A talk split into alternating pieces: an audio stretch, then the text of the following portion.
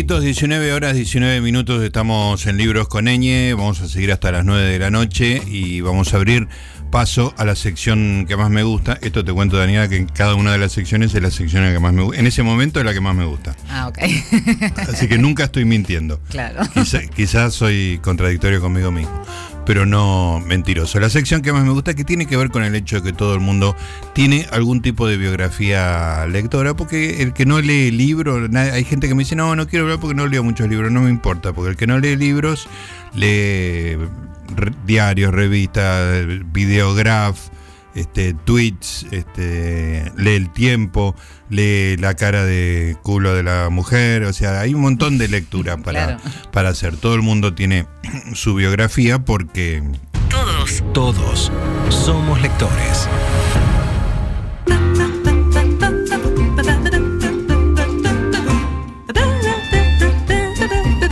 Efectivamente, todos somos lectores y para hablar de eso, para hablar de la biografía lectora, hoy hemos convocado a un amigo, lo veo todos los días, somos compañeros de radio, una radio vecina, colega, Radio Rivadavia, estamos de 7 a 9 de la noche con el señor Luis Majul, este, y tratamos de meter todos los comentarios futbolísticos que se puedan dentro de un programa que Majul le da bola a otra cosa. Así que somos cómplices también en nuestra pasión futbolera. Y el otro día amagó con contar algo de su biografía electoral. Digo, no, no, para, para, para. Eso corresponde a, este, a otro programa que tenés que hacer el domingo a la tarde. Y lo tenemos acá. Osvaldo Bebo Granados. ¿Cómo estás, querido Gustavo Noriga? Te saluda. ¿Qué ¿Cómo te va, Gustavo? ¿Qué bueno? Gracias por estar acá domingo a la tarde. Día del Trabajador, además. Sí, además este hoy es un día especial porque no estaba todo cerrado. Te encerrás en tu casa, lees eh, revisás todos los archivos que tenías bien. Claro. Tratás de tirar todos los papeles que ya no servían. O sea, es un día muy especial, muy interesante. Y ni siquiera, ni siquiera tenemos fútbol argentino que nos distraiga. Nada, nada. Prácticamente te digo, es, es un día en blanco que vos te dedicas a descansar. Sí. Sí, no, no, y además dormís porque tomás un poquitito, una copita más de vino, algo para poder ah, dormir ah, ah. mejor. Está muy bien. ¿Dormiste siesta, Bebo? Sí, dormí una hora y media de siesta que nunca la puedo dormir. Espectacular. No, es, otro mundo ese. Buenísimo. Aparte, déjame contarle a la gente, Bebo, que laburás muchísimo, que estás este, a la mañana, a la tarde, a la noche, en varios programas te requieren, la tele te requiere, todo, todo el mundo quiere tener la voz de, del Bebo bueno, gracias. Escúchame, eh, hablemos de, la lectura. El otro día, eh, como le contaba a la gente, este, empezaste a contar una historia personal, así de tu infancia, y es la materia prima para esta sección siempre. ¿Cómo es el tema, Bebo, de tu relación primaria con la lectura? Bueno, el tema, el tema de yo nací en San Telmo, en una casona de San Telmo. Eran, este, por supuesto, mi viejo se había casado con mi vieja hacía poco, allá por el año 38, 39. Estaban todos viviendo en, por, allí. Yo nací en esa casona y de pronto, eh, a esta altura del partido, el movimiento era muy, muy limitado, ¿viste? Tampoco me dejaban salir mucho y el lugar no era muy grande. No sé por qué, después nació mi hermana, Beba Granados, y de pronto empecé a tener asma, pero un asma fuerte, ¿no? Ajá. Eh, no podía dormir, estaba fatigado, eh, no estornudaba mucho, pero sí tenía una asma alérgica muy fuerte que en aquel momento, estoy hablando de la década del 40, no se tenía la menor noticia ah. de cómo se curaba ni lo que era. Claro. Tal es así que no había ni ni, ni, el, aerosol, no, Había no había ningún comprimido antihistamínico, no había nada. O sea, yo tenía un asma a la noche que no podía dormir. me, llevaban rápidamente al sanatorio, al hospital, eran hospitales, al hospital Rawson, que mi tía era instrumentadora de Pinoquieto. Me llevaba, me llevaba al médico, pero cuando llegaba ya se me estaba pasando. Mm, el médico decía, pero esto, esto es, ¿qué, es esto? No sé qué es, porque ahora no lo tiene. Pero la cuestión es que no entendían nada de qué se trataba. Ahora, después, para cubrirlo, me dieron broncasma esa, ese broncasma provocaba taquicardia, porque tenía uh, efedrina. Claro. Entonces yo a la noche no podía dormir. Tenía 8, 9, 10, 12 años y no y me costaba dormir. O sea, te costaba dormir por la efedrina que te dejaba arriba, digamos. Exactamente, me dejaba muy arriba. Y entonces, ¿qué hice? Empecé a leer. Qué genial. no había televisión. Sí. La radio no me interesaba tanto porque no era, no era muy interesante la, te imaginas en esa A la época. madrugada, claro. A la madrugada, y bueno, de día más o menos, pero de la madrugada no había nada. Claro. Y entonces me puse a leer. Cayeron- empecé con, lo, con libros que tenían que ver con la ciencia ficción. Ajá. Eh, Creo que el primer libro que leí fue Las crónicas marcianas de Bradbury. Muy bien. Después seguí, después seguí con Asimov. Sí. Y, y de pronto, después cambié y empecé por los libros de, de, de Agatha Christie, que me cansó mucho porque me daba tantas pistas sobre el posible asesino que al final me hartaba. Digo, no, basta, ya me hartó. Bueno, después leí un poco de Sherlock Holmes Sí. en, su, en, su, en su batalla contra, contra Lupin. Claro.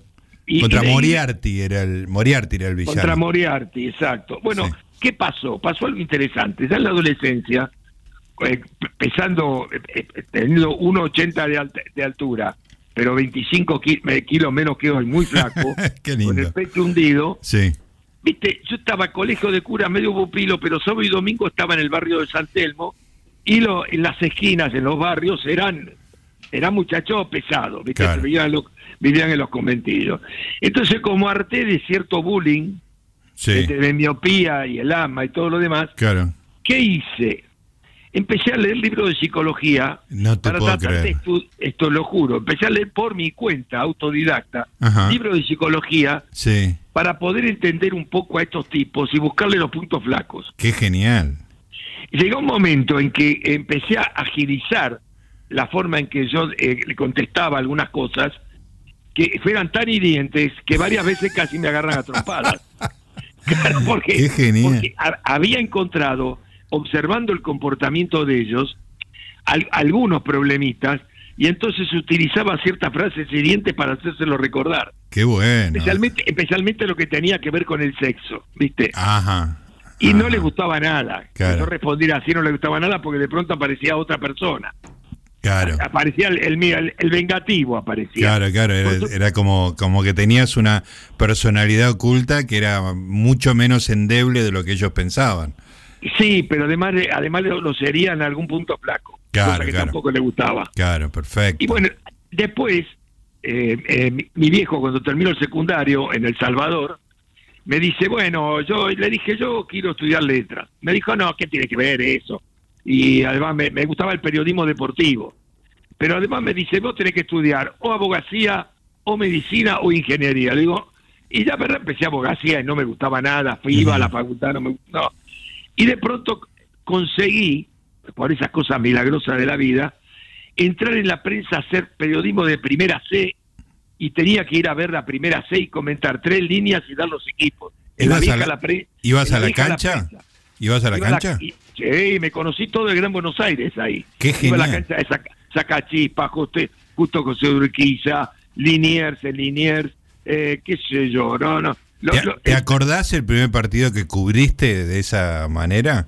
Sí, el primer partido que cubrí era Liniers contra Sacachispas en la cancha de Liniers, que era una canchita que tenía tres escalones, cuatro. Me Partidazo. acompañó, me acompañó un amigo del barrio, Sí.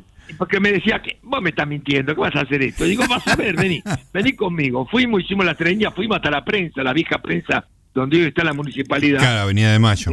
En ese, en ese, a ver, era un lugar maravilloso, porque era casi medieval. Entré, escribí en una máquina de escribir los equipos, los goles y cuatro líneas del comentario, lo entregué y me dijo, no lo puedo creer que hayas sentado acá. no lo podía creer. Desde ese momento, aunque te parezca mentira, me respetaron tanto que ya era otra cosa. Qué O sea, bueno. yo- eh, claro, porque además, a mí me gustaba porque yo cuando estaba en, en como vivía en San Telmo, iba a ver a Boca los domingos y a San Telmo los sábados a la Isla Maciel. Ajá. Es más, a San Telmo le iba a ver, incluso ya de adolescente, Sí. cruzando cruzando el río, el riachuelo en el bote. O sea, para ir a la, a la cancha de la isla Maciel, tenías que cruzar el riachuelo en bote para llegar. Podía ir en colectivo y me dejaba Ah. cinco o seis cuadras, pero el bote era mucho más divertido. Eh, qué genial, muy bueno. Éramos, si éramos seis o siete tipos en un bote era divertido. Escúchame, Bebo, vos que vos sí. y yo que tenemos confianza y podemos decir cosas que, que los viejos se nos permite más. Cuando yo era chico, eh, se hablaba mucho de la isla Maciel como un lugar en donde uno iba a debutar sexualmente. Sí. ¿Te acordás de esa historia? Ahí No, ¿cómo, que- cómo no, cómo no me voy a acordar Ah. que cuando iba a la cancha de San Telmo, Sí. el prostíbulo estaba al lado? Ah. Era una casilla de lata. Claro. Y cuando, estábamos, eh, cuando mirábamos por arriba de la tribunita, de dos escalones, aparecían unas señoras que te decían, vení, vení después, cuando termine el partido vengan. Es, es extraordinario, Bebo, porque la primera es una cosa que yo escuché toda, toda mi infancia. Que- que Yo jamás pisé la cancha en Saltemo y es la primera vez que una persona me confirma la existencia de esos lugares, digamos. No, no solamente confirmo la existencia, por supuesto en aquella época no sacábamos fotos, pero te juro que era, era extraño pasar, era detrás de la tribuna donde estaba la hinchada, acá estaba la platea de este lado, y estaba detrás de la tribuna de San Telmo, estaba todo, eran como 20, 30 casillas, casi todas de prostíbulos. Mirá, qué Que impresionante. yo además, sie- además siempre me dio miedo por las enfermedades, ¿viste? Claro. Yo decía, eh, yo el, el- el chiste entre nosotros era para entrar ahí tendríamos que tenías que entrar con un profiláctico de lata. De la Me imagino. Escúchame, así No, que no, sí. era más peligroso eso que, que ir a la, a la, a la popular en, en la cancha de San Telmo, que, que también tendría Pero- sus complicaciones. ¿no? en ese en ese momento la isla Manciel era otra cosa. Claro. Había mucho inmigrante Mm. muy- y, no, y no había tanta droga, no había droga, había Ah, alcohol. droga. Después cuando vino la droga fue otra cosa. Claro. O Cuando sea que vino la droga era más tranquilo. y ya no sí, ya no estaban los viejos y aparecieron nuevos o jóvenes pero apareció otro tipo de gente y así cambió totalmente la isla la, la isla cambió cuando apareció la droga ahí Claro. Porque cuando yo fui me acuerdo iba a ver a San Telmo un día mi novia que después fue mi esposa yo la llevé a San Telmo le dije mira eh, perdón, ahí". Chi- estamos hablando de Chicha, tu mujer. Chachi. Chachi, perdón. Chachi, Chachi Ah, Malagón de Granados entonces la llevo Sí. la llevo y estaba y, y siempre nos quedó la, grabado una imagen. Resulta que cuando salimos, un pibe descalzo, un poco sucio, decía una moneta, una moneta. Y vos sabés que con mi hijo menor, que era un reo, le decíamos moneta por él. Era sucio, jugaba al fútbol, un loco, un loco de la guerra. Y lo bautizaste "Este- moneta". Este, este es moneta. Claro. Sí, sí. Ah, pero fue de- fue lindo. Además, ella me acompañó en todas, ¿viste? Iba a la Matel, fue a la cancha de Boca. Este, lo único que yo lo único que yo siempre lamenté, siempre lamenté, no haberla acompañado más cuando iba a la ópera en el Colón, porque le gustaba mucho la ópera. Ah, o sea que hubiera sido este tu gesto de equilibrar tanto Una- partido que ella vio, este, hubiera ir, a sido ver, ir a ver la ópera al Colón. La verdad Claro. que fue una falla, una falla mía. qué grande. una Bueno, falla pero mía. qué linda relación. ¿Y cuándo qué edad tenías cuando la conociste a Chachi Bebo? Y yo tenía 24. Mm, Después estuve 4 de novio y 38 de casados. Qué impresionante, qué maravilla. Bueno, déjame contarle a la gente, Bebo, que siempre que hablas de Chachi, para todo el mundo es muy emocionante tu recuerdo de ella, incluso de su enfermedad y cómo la acompañaste. Eh, Sí. Siempre contás cosas que yo después voy a casa y se las cuento a mi mujer porque me eh, son, son muy lindas. Es un, un recuerdo que vos tenés que lo transmitís muy bien y es muy emotivo para todo el mundo. Y esto que contás de Chachi yendo a la cancha de San Telmo ya directamente me parece consagratorio directamente, ¿viste? Sí, sí, sí. Además, alguna vez yo te conté, y lo puedo hacer ahora, que cuando cobré una indemnización de Canal 9 Sí, eh, en Mar del Sur, que es una, un, un lugar que queda después de Miramar, 18 kilómetros, en Mar del Sur, en la biblioteca de Mar del Sur, construí un anexo, con- doné libros, tres computadoras, y le puse anexo Chachi Granados Qué a la biblioteca, sí. y, quedó para, y quedó para siempre. Hermoso, hermoso. Bueno, volvamos un poquito a, a las lecturas. Vos sos periodista deportivo, estás trabajando en... ¿En dónde era que estabas haciendo esas crónicas? En, En la, la prensa, prensa, en la en la prensa, prensa. claro, ahí en Avenida de Mayo, donde ahora está la, la legislatura. Este, y, y, y vos habías desacatado un mandato paterno, digamos, ¿no? Que te quería, sí, sí, que sí, quería por una eso ya, mi viejo ya no me hablaba más, así que no había problema, pero directamente no me hablaba. Eh, ¿Eso Pero- es literal? ¿Te- ¿Se peleó con vos y no te hablaba? No, pero no me hablaba nunca, no, no, era una cosa, él venía de la Goodyear, viste, trabajaba en Hurlingham, Ujú, estaba la fábrica de neumáticos Goodyear, sí. y él, vol- y él este, iba y volvía y prácticamente no lo veíamos nunca, Claro. la realidad. Claro. Pero aparte, aparte de eso, Lo, lo lindo es que yo después empecé, como le, le gustaba, me llevan a redacción general, a hacer notas por redacción general. Sí. Y ahí hago política. ¿Y qué pasó? Yo terminaba la- el, el profesorado de letras y la licenciatura en letras. Pero resulta que me llama un día Navarro Laite, que era el secretario general de redacción, en una oficina, secretario general, si imaginan lo que era la oficina, tenía tres metros de alto, cuatro, tenía estatuas antiguas, cuadros de, de Mm. medievales, era como entrar, viste, a ver a, una, la, la- qué sé yo, hasta altura del partido Marqués. Sí, sí. ¿no?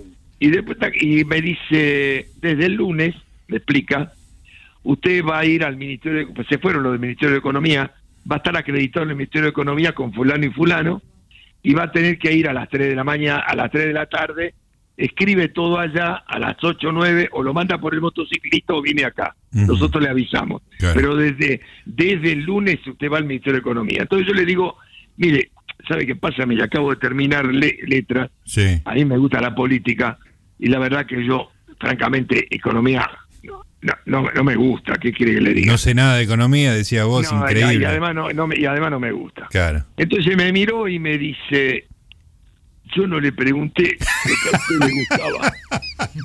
Yo lo que le estoy diciendo, así con ese tono, ¿eh? Yo lo que le estoy diciendo es que el lunes tiene que estar el Ministerio de Economía. No sé si yo me hice entender. Muy claro, muy claro, no dando ningún lugar a la réplica. Bueno, te, te puedo asegurar que a los eh, hubo seis meses que las circulares del Banco Central eran peores que los sonetos de Góngora. Era más fácil de cular un soneto de Góngora que la que la circular del Banco Central. Claro que decía, esto modifica la circular número tal Claro. del, del, del, eh, de- a ver, del tercer renglón de no sé qué cosa. Al final encontré un tipo en el Banco Central, una, un alma caritativa que siempre hay, que me llevó y me dijo, pará, ven y que yo después te explico. Y ahí agarré la vuelta y después me di cuenta con los años que todo se repetía. Que era siempre lo mismo. Era siempre lo mismo con distintas variantes. Y hoy en 2022, cuando Majul te pregunta algo, le contestás lo mismo que en esa época, porque más o menos las cosas son las mismas. Más o menos, más o menos estamos lo mismo. Que peor, o sea, más abajo, pero claro, igual. Claro, claro, una, espiral problema es que cada vez descendemos un punto más. Claro, claro. Sí, pero es genial entonces que tú, después de eso, desarrollaste una carrera como periodista económico, convirtiéndote Sí. en uno de los más importantes, y fue por la orden de un de una orden que vos intentaste vanamente desobedecer. No, no, yo, trataba de convencerlo que estaba con el hombre equivocado. Claro.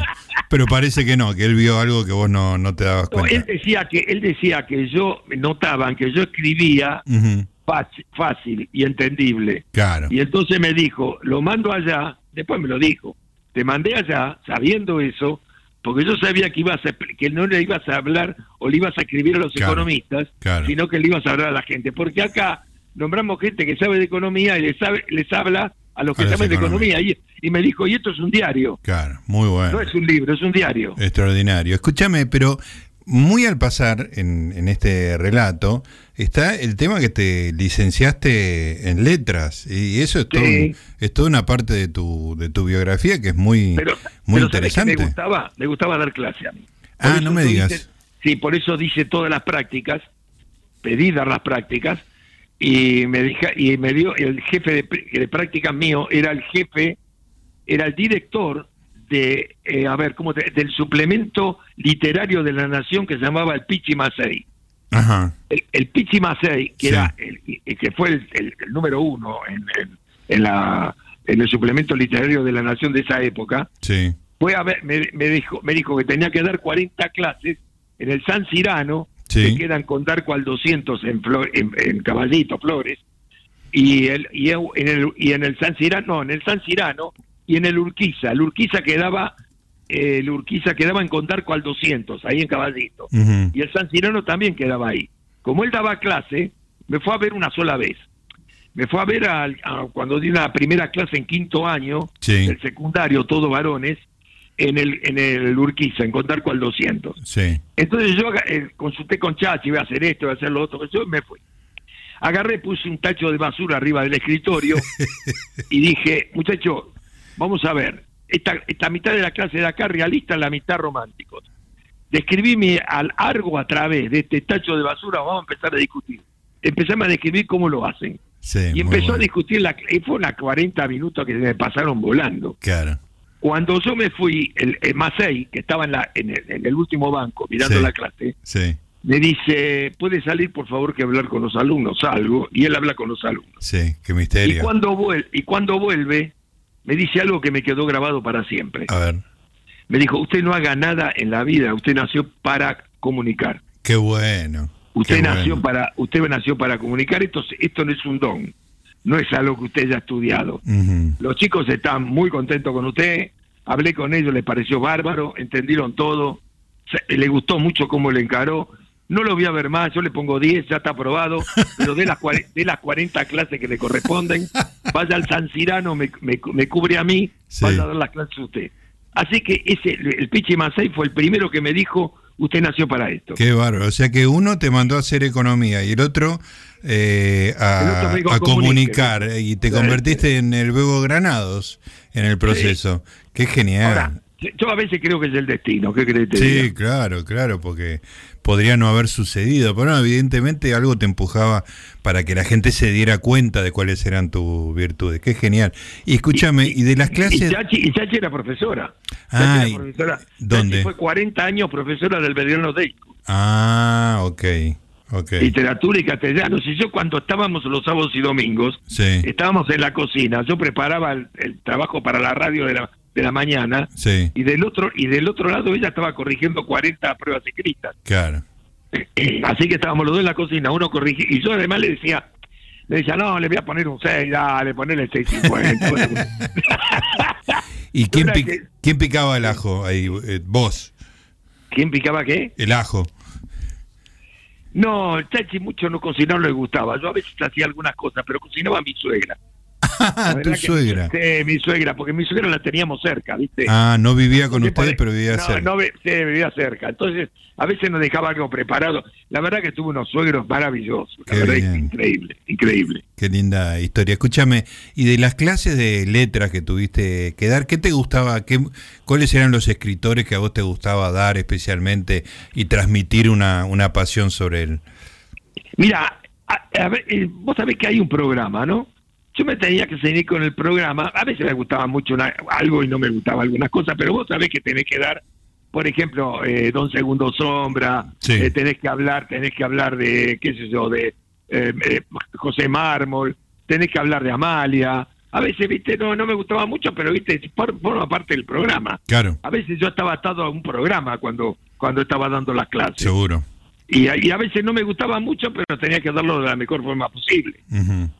Después llegamos, a- después al final, sí, cuando podíamos escaparnos un poco, por ahí le contaba de Roberto Art, Claro, por ahí le, claro, por ahí contábamos, salíamos un poco del esquema sí, y hablábamos de eh, Cortázar, pero bueno, ya está, qué sé yo. está bien.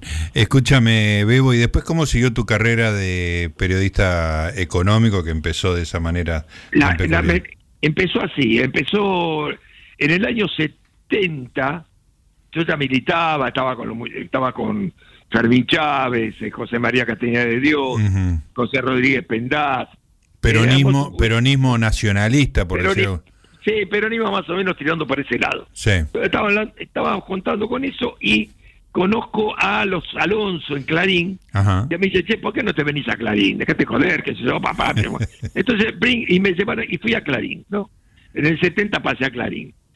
Y allí empecé con Marcos Blum, me ayudó mucho, Sí. un secretario de redacción muy inteligente y muy capaz, son- con muy buenos consejos. Mítico Tuve 20 años- secretario de redacción de Clarín. eh, 20, años, 20 años estuve en Clarín, pero estando en Clarín, empiezo a hacer un poco de radio, no sé, ahí al salteado y por teléfono. Pero por teléfono me escucha, este, creo que Clara Mariño, Ah, mira. y empiezo a, y empiezo a salir a la tarde desde Clarín, Sí. en el programa que Neustad y Grondonan tenían en una radio. Claro, porque Yo Clara, hacía- Clara era la productora importante de, de Sí. Bernardo, ¿no? Y entonces ahí yo salgo cinco minutos. Da la casualidad que me escuchan este, Gómez Castañón y otros, y de pronto me dicen, che, venía del Plata, que está Gary Botti, Sergio Villarroel, Amalia Rosas, eh, estaba, no me acuerdo, había una banda, estaba Longo de deporte que después se fue a Miami. Ah, sí, Norberto una- Longo. Sí, Norberto, había una banda. Entonces empiezo con Sergio y viene, viene además sale por radio Mario Diamant desde Londres cuando empieza la Ah. guerra de Malvinas. Uh, mirá, claro, me Entonces, acuerdo era- de eso. Sí. Bueno, Sí, sí. salió bárbaro, salió bárbaro. Entonces vienen las elecciones acá. Sí, la 83. dictadura, vienen las elecciones. Yo estaba con Luder y Sergio estaba con Alfonsín. Claro. Entonces jugamos una poeta, qué sé yo. Ya se había hecho muy amigo, me- él me había tomado como un hijo, él. Sergio, para mí. Y llega y me dice, yo cuando gane Alfonsín, me decía, ¿qué va a ganar? Le decía yo, ¿no? Dice, cuando gane Alfonsín, vos vas a venir a Canal 13 conmigo porque yo, yo voy a manejar las noticias. Ahí. Y yo lo miré y le digo, sé yo, viste, lo tomé como algo así. Me dice, no, no te hagas el tonto porque te va a cambiar la vida. Mirá. Porque cuando salís en televisión te van a conocer y te cambia la vida y yo conozco acá mucha gente y le hace mal cambiar la vida. Si vos te la crees, el primero que te va a dar un sopapo soy yo. Ya me estaba amen- amenazando. No había empezado a laburar, Sí. no había ganado Alfonsín y ya me estaba amenazando. Fenómeno. Bueno, gana Alfonsín y Sí. dicho y hecho. A- arranco haciendo un comentario en la, en la microcentro, con el micrófono dejo grabado un, un mini comentario de tres minutos, cuatro, lo que estaba pasando, tres minutos. La cuestión es que empezó a golpear con el tema del dólar, que se empezó a golpear. Entonces me dice, venite al piso a hablar conmigo. Entonces, en lugar de hacerlo en la calle, salía de Clarín, me cruzaba todo Constitución, me iba a Canal 13 y yo salía con él a las nueve y pico eh, de la noche hablando de este tema. Claro.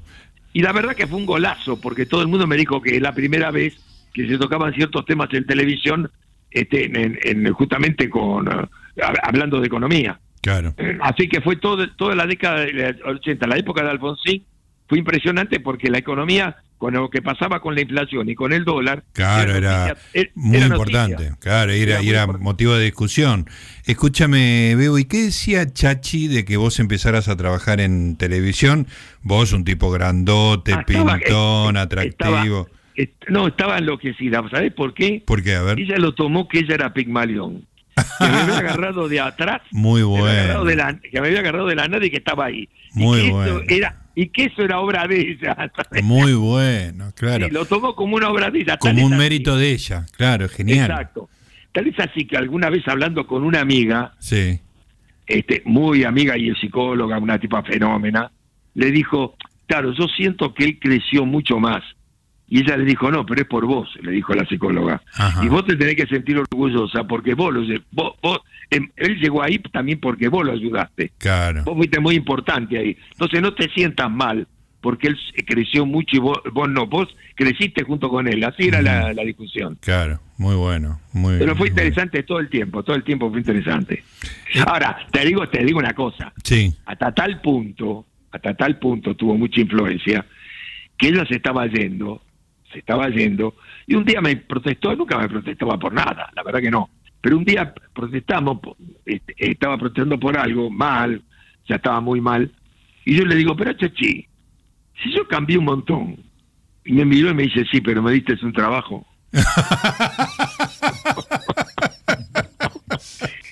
Esa fue como si fueras un nene, ¿viste? Como Sí, si fueras recuerdo eso. Sí. Como, ah, qué maravilloso. dije yo. Sí, total, total. Qué No, no, maravilloso. una relación extraordinaria. Sí, sí, la verdad que sí. Me parece que ya estaba armada allá arriba, ¿eh? vino de antes. ¿eh? Vino, vino prehecha y se Vino concretó en la tierra, claro. Sí, señor. Qué maravilla. Bueno, escúchame, Bebo, y después, ¿cómo siguió el tema de las lecturas, digamos, no? Porque el, el tema de dedicarte a la economía, ¿la aprendiste sobre la marcha, leyendo los, Sí, pero los ¿sabés qué circulares pasa? Tuve que- o otras cosas?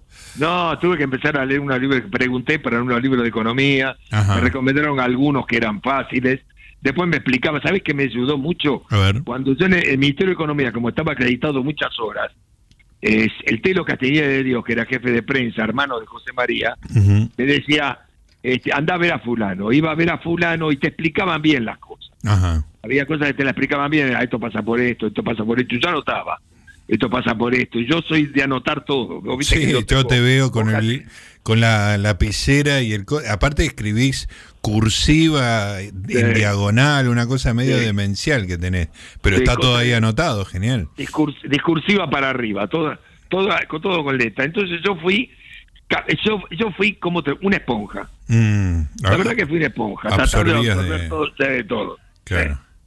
Yo me, me me reconozco, si yo tengo que de- describirme como en alguien, yo me describo una esponja. Una esponja.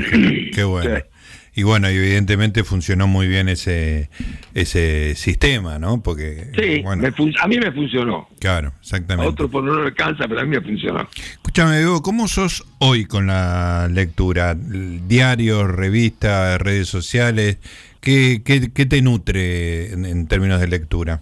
A mí me gusta mucho, eh, como yo lo viví, tengo todo leído de la década del 70 de estos muchachos. Ajá, de bueno, estoy hablando de todos los muchachos, de todos que escribieron libros de lo que pasó en la década del 70, me los leí todos. seguro.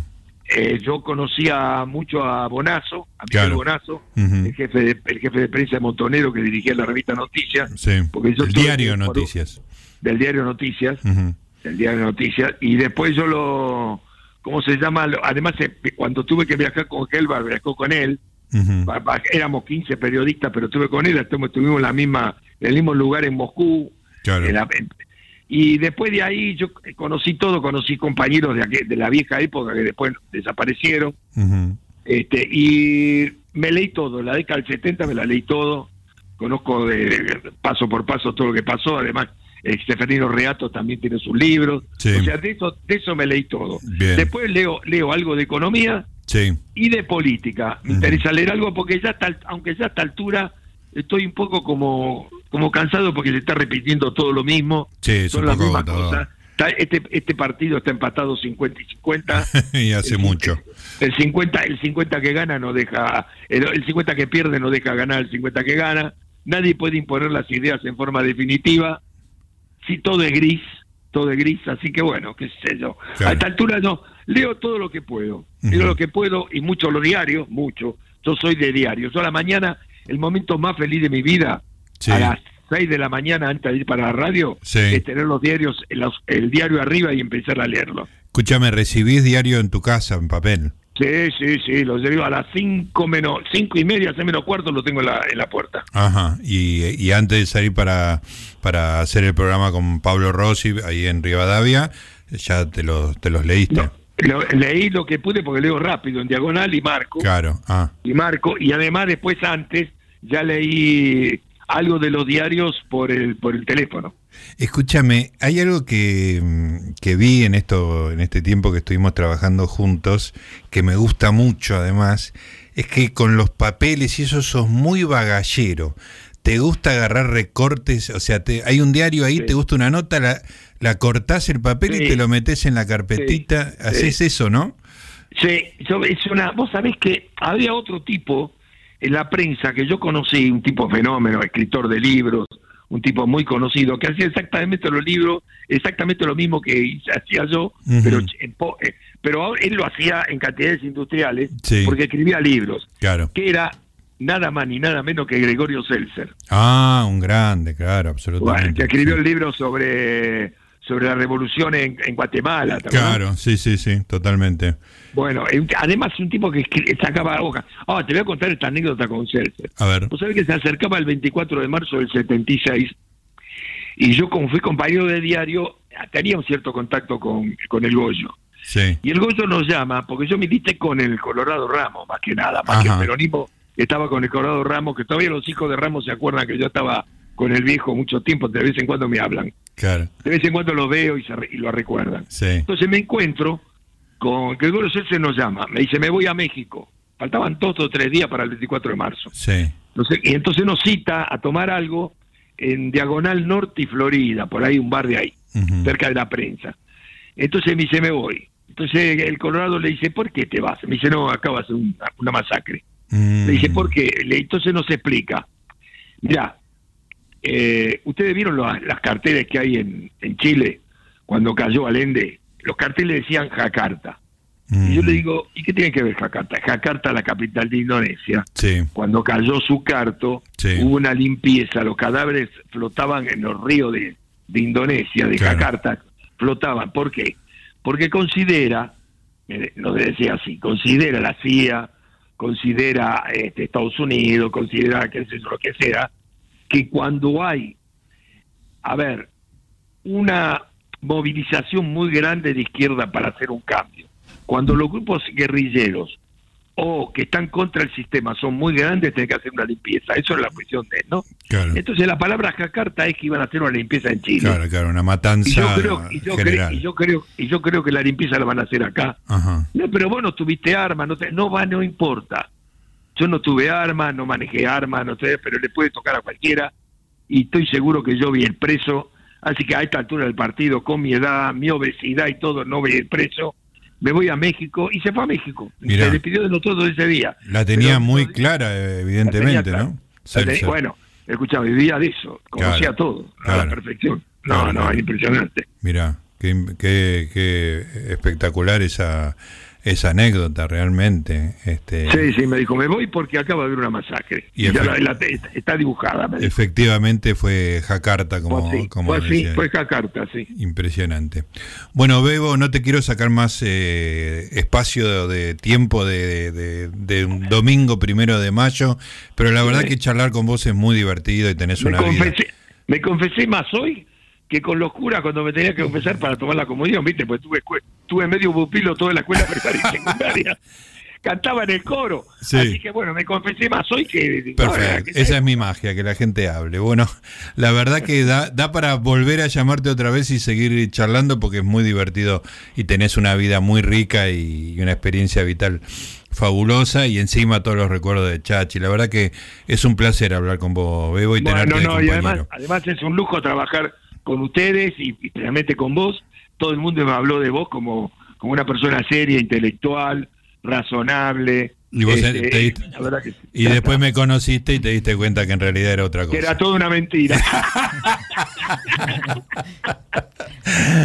Te mando un abrazo, loco. Un abrazo, Bebo. Muchísimas gracias. Nos estamos viendo mañana. Ahí está. Chao, hasta mañana. Ahí estaba el Bebo Gran, un personaje espectacular. Un genio. Un genio, un genio, muy divertido. ¿eh? Yo siempre le, le cuento a May, yo cada noche llego a casa y le cuento alguna anécdota de, de Bebo. Le digo, es como trabajar con un chico. Tiene 70 años, no sé qué edad tiene, no tiene. Es imposible saber, pero es como si fuera, como tuvieras un adolescente en la mesa, ¿no? Divertido, de, aparte es. Nada, y, y además este, quedó, pasó por varias cosas, pero una fue lo futbolero que es, pero no pensé que iba por, por el lado de San Telmo. Él siempre me hablaba de San Telmo y, y yo pensé que era defensa, Chacabuco, ¿viste? No, San Telmo era la isla Maciel. Extraordinario. Bueno, eh, un gran lector, por supuesto, como todo el mundo, porque Todos, todos somos lectores.